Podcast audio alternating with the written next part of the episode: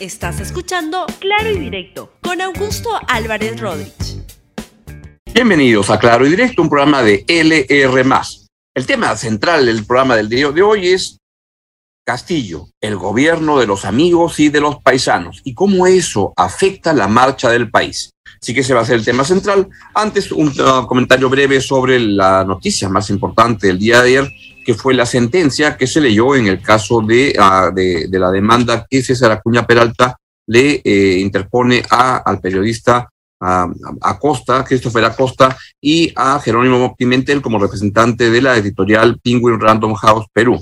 Pues quiero pasarles el tweet que puse inmediatamente apenas este, se produjo la, la, sentencia, el sustento de la condena, Christopher Acosta y Jerónimo, Jerónimo Pimentel, por difamación agravada con dos años de prisión suspendida, constituye un precedente nefasto para la libertad de expresión en el Perú que debe ser corregida, corregido en las instancias uh, siguientes. Y quiero agradecerle también a Radio, Programa del Perú, RPP, que en el programa de Jaime Chincha al mediodía tuvo la gentileza de entrevistarme para dar a conocer y explayarme un poco más en el punto de vista mío y del Instituto Prensa y Sociedad que eh, presido. Y si pueden poner, por favor, esa otra este, nota. Ahí está, muy bien. Pues ahí lo que sostengo es que estoy muy seguro que esta sentencia este, va a ser revertida en las instancias siguientes. Así es que este, Así veo las cosas y vamos entonces al tema central, porque no quiero perderle el ritmo a lo que está pasando con el gobierno del presidente Pedro Castillo. Y quiero este, hacer notar algo que me impresionó mucho, que fue una, una nota que apareció de Epicentro el día de ayer, donde lo que se da cuenta es de lo que está pasando en Petro Perú. Y en Petro Perú lo que ocurre es que se produce una destitución de una funcionaria, eh, la, la, señora Zenaida Calderón. ¿Por qué? Porque, y esto también es desarrollada en otra nota en el diario La República el día de hoy, y quiero darles cuenta de eso porque la verdad me parece que es algo tremendamente este, que, evidencia de una manera dramática lo que está pasando en el gobierno de Pedro Castillo y en varias actividades económicas. El caso del uh, petróleo a mí me preocupa y me interesa bastante porque es el tema que he venido dándoles a conocer desde hace ya varios meses, los cuales les vengo diciendo que algo muy raro está ocurriendo.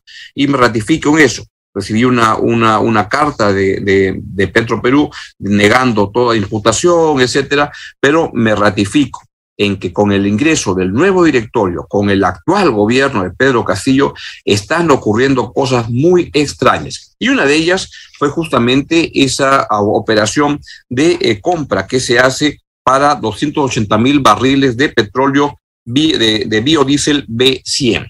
Y esto ocurrió justamente luego que fuera el empresario de la uh, empresa, el señor Samir Abuyadeb, a Palacio de Gobierno y de luego de lo cual salió con un tremendo contrato por 74.5 millones de dólares.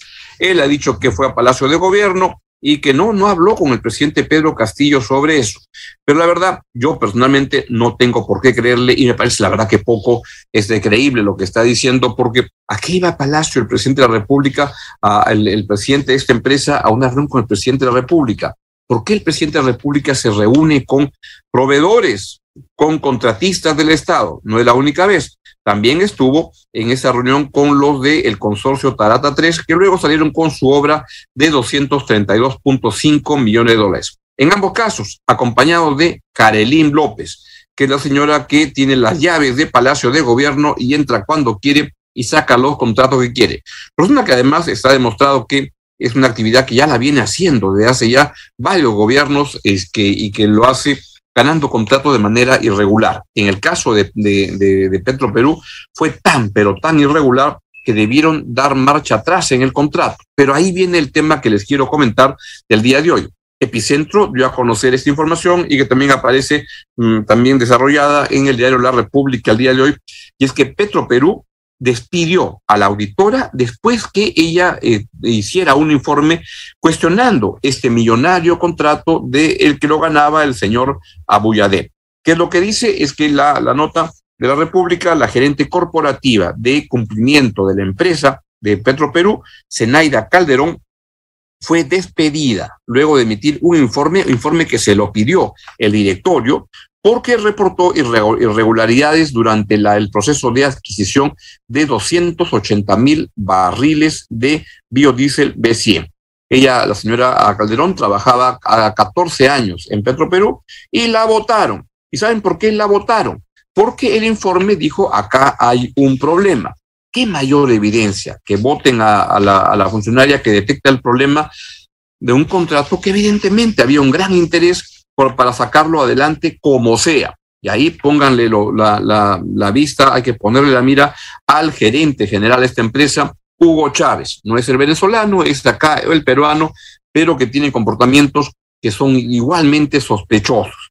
¿Qué es lo que ocurre? es que, de acuerdo con fuentes de la República, en Petro Perú, el pasado lunes 20 de diciembre, en una sesión extraordinaria de directorio, se acordó solicitar a la gerencia corporativa de, eh, eh, de, cumplimiento a cargo de la señora que están viendo en la pantalla, la señora Zenaida Calderón, que revisara el expediente de la adquisición del biodiesel B100 nacional que se había eh, producido entre octubre y noviembre del año 2021.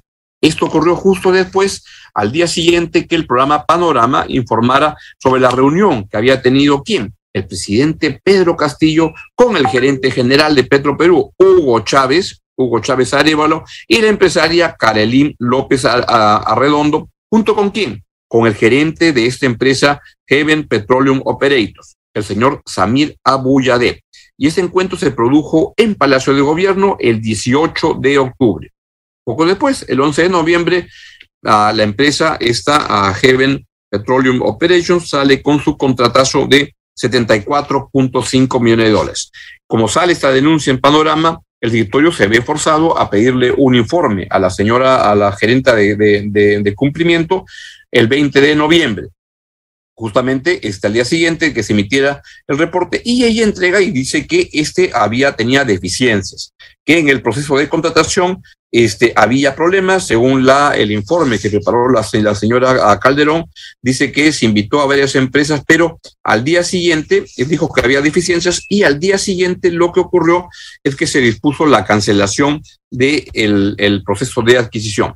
Mediante un correo electrónico se este, reportó esto a, los postores, etcétera. Pero acá lo que hay es justamente la persona que detecta que hay un problema en eso es despedida del cargo. ¿Por qué? Qué extraño que cuando justamente un gerente de cumplimiento tiene que encargarse de ver si se han cumplido con los procedimientos internos, pues este, la votan del cargo porque encuentran que no le da el visto bueno a este contratazo que resulta luego de una reunión en Palacio de Gobierno entre el señor Hugo Chávez, el gerente general de la empresa, que según tengo entendido hace lo que le da la gana en Petroperú y el directorio le lleva toda, toda, lo, que él diga lo va a hacer. Es una empresa que además el presidente Pedro Castillo la bendice, la acompaña, este, va a sus celebraciones, va a las inauguraciones y así van la, la, las cosas. Eso me parece a mí que está tremendamente mal. Y en ese contexto es que se produce la designación de Daniel Salaverry como presidente de Perú Petro. No es de Petro Perú, Perú Petro, que es la empresa que administra, negocia los contratos con los operadores, incluyendo Petro Perú. Y ahí lo que se ha presentado es una, creo yo, muy justificada moción de, este, de, de, de censura, de, de, de, que se dé marcha atrás en ese nombramiento. Lo ha presentado el congresista Málaga Trillo, ha presentado una, una moción para invitar al ministro de Energía y Minas por la designación de Salaverry en Petro Perú. Y lo que esto apesta es que acá hay un problema. Como les expliqué ayer en el programa, el señor Salaverry no cumple los requisitos para poder ejercer el cargo de presidente del editorio de Perú Petro. ¿Por qué? Porque no conoce del tema de petróleo. Claro, como les comenté en el programa y lo escribo en mi columna de hoy en el diario La, República, en broma, el presidente Castillo puede pensar, si yo no tengo la más mínima este, capacidad para ejercer el cargo de, de, presidente de la República, ¿por qué Daniel Salaverry no puede ejercer el cargo de presidente de, de, Perú Petro, aunque no sabe nada de nada de petróleo? Pues así van las cosas. Y creo que esto, lo que hay que pedir es que se dé marcha atrás en la designación de Daniel Salaverry, pero que también se produzca un reajuste en lo que está pasando en el directorio de, de Petro Perú. Y esto debe darse desde el Congreso, porque la verdad es que el presidente de la República no tiene la menor intención de dar un paso en esa dirección. Mi sospecha es que está muy de acuerdo con lo que está ocurriendo. y que hay muchas cosas más muy extrañas. Consecuencia de eso son las reuniones que se han eh, conocido. Creo que el Congreso debe actuar sobre esto de esta, estas destinaciones, en el caso de Salaberry, y a través del ministro de Energía y Minas, el señor Eduardo González, a quien deberían interpelarlo y censurarlo y mandarlo a su casa. Escuchen lo que dice la presidenta del Congreso, la señora Mari Carmen Alba, sobre la designación de Daniel Salaverry. Lamentable, lamentable decisión. Eh, sabemos que no cumple con el perfil idóneo, no tiene experiencia para ese cargo. No lo digo yo nada más, lo están diciendo hasta la Contraloría. Entiendo que va a eh, eh, está haciendo una investigación al respecto. distintas autoridades se están pronunciando sobre este tema. Acción Popular, representada por mi congresista Carlos Enrique Alba Rojas, representante de La Libertad, ha hecho también un comunicado y, ha manifestado su preocupación por este nombramiento y espero que eh, sea consciente el presidente del error que ha cometido y retroceda en este caso porque la verdad estamos cansados de que estén nombrando eh, funcionarios sin el perfil debido y sin la experiencia que se requiere para ese cargo. Bueno, eso es lo que ocurre en todo, todos los días. Eso pasa en el sector de petróleo, eso pasa en sectores como el Ministerio de Ambiente. Ayer se produjo una intervención de la Contraloría General de la República en el Ministerio de Ambiente por unas contrataciones que se dieron a conocer en el programa Punto Final, en el cual era este, escandaloso cómo gente allegada al partido de gobierno porque había hecho algo durante la campaña llamaba y reclamaba y decía, hay estos tres cargos, uno de esos debe ser para mí. Bueno, la Contraloría ayer tuvo que intervenir al Ministerio de Ambiente, ahí puso este tuit que decía, acreditamos a Comisión de Auditores para recopilar información por presuntas irregularidades en designaciones de funcionarios y verificar el correcto uso de bienes y a recursos públicos. En mi opinión, es un escándalo, la verdad. Y acá deberían otra vez al ministro del sector, el señor Rubén Ramírez, el ministro de Ambiente, interpelarlo y mandarlo también a su casa. Y lo mismo debe ocurrir en el caso de transportes y comunicaciones, donde el ministro Juan Francisco Silva está que hace y deshace en el sector. El caso que les reporté ayer, que viene de una investigación del, del comercio sobre cómo en dos días se cambió a 22 gerentes de Sutran y la mayoría de ellos no tiene la menor idea ni experiencia del sector, salvo estar vinculado a, partidos que han estado financiando a los colectiveros este, y, que han dado financiamiento de eh, campaña. Es por eso que se está legislando de esa manera y creo que ahí en el caso del ministro Silva también hay un caso en el cual ya se produjo la interpelación y debe decidirse la censura. En mi opinión, le haría un gran favor al país censurando al ministro de Transportes y Comunicaciones. Como ven, hay casos como el caso de Energía y Minas, Eduardo González, el caso del Ministerio de Ambiente, este, está ahí el ministro que les he reportado, que se llama Rubén Ramírez, está el caso de Juan Francisco Silva, no son los únicos, el caso del ministro de Justicia, el doctor Aníbal Torres, verdad que es alguien que simplemente está ahí para encubrir las cosas que le estoy este, narrando, porque lo único que hace es defender al presidente de la República, no se da cuenta que la tarea del ministro de Justicia es otra, y es lo que este, ocurre. En ese contexto, el, uh, el ministro Silva dijo esto donde se afirmó que no pacta con, con, informales. Yo la verdad no le creo, pero les pido que lo escuchen, por favor. Reunirse no significa pactar ni acordar nada. Yo lo recibo si usted va igual, con mucho cariño, con la atención debida y lo que conversemos no va a significar jamás algún compromiso ni nada por el estilo, y es el estilo de lo que hace ahora el MTC. Se habla también de las reuniones con los transportistas. Yo, para serles sincero, yo recibo y dicen, mirar, hacer el bien sin mirar a quién. Las autoridades estamos para eso. Y todos los temas postergados por años, yo lo estoy asumiendo con mucha responsabilidad. Y voy a pedirles a ustedes que nos ayuden a sumar. Cuando hay una información que ustedes requieren o que de repente no están contentos, pueden llamar, acercarse al ministerio, sacar la información debida y nosotros estamos prestos para hacerlo con mucho cariño y con mucho respeto, porque sabemos que eso es lo que se merece nuestro pueblo.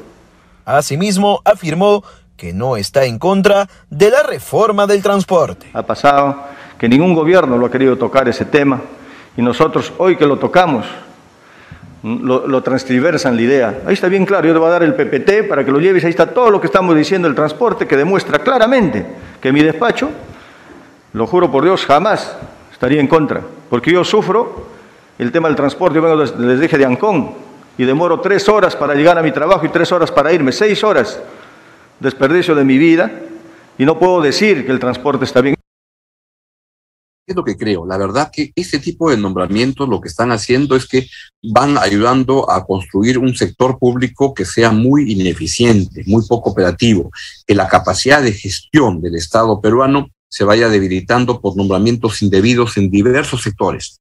Al mismo tiempo, se denigra al funcionario, al funcionario público, al funcionario que trabaja en el gobierno, porque es gente, y yo conozco a muchos funcionarios que son gente de carrera, que hace las cosas con dedicación, pero cuando se ve que se pone a cada zamarro simplemente porque puso un poco de dinero en la campaña, porque cargó una, una, una, una pancarta, o como decía el ex, ministro, el ex canciller, Héctor Bejar, canciller de este gobierno, de Pedro Castillo, acá la verdad, toda la gente o la mayor parte de la gente en el gobierno viene por ser amigo, por ser pariente de amigos, por gente que puso algo en la campaña, pero acá no se está viendo la calidad de la gestión pública. Esto afecta la marcha del país, afecta la marcha del Estado y afecta y denigra al funcionario público, que es gente que ve con horror cómo van trayendo unos amarros y zamarras que este, no saben nada del tema y que lo único que pueden mostrar es que tienen alguna conexión con el señor del sombrero que aparece ahí y que ejerce la presidencia de la República.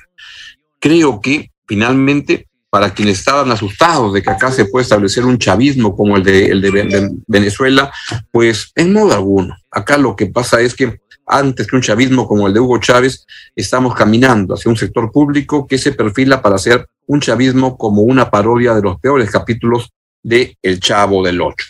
Así que así van las cosas. Creo que le haría mucho bien al país un cambio de gabinete para poder mejorar la calidad de la gestión pública en el gobierno de Pedro Castillo, por el bien del gobierno de Pedro Castillo, por el bien del Perú. Bien, es todo lo que les quería comentar el día de hoy y los, medios mediante nos vemos mañana a las 10 y 30 de la mañana aquí en LR. Adiós, que tengan un buen día. Gracias por escuchar Claro y Directo con Augusto Álvarez Rodríguez. Suscríbete para que disfrutes más contenidos.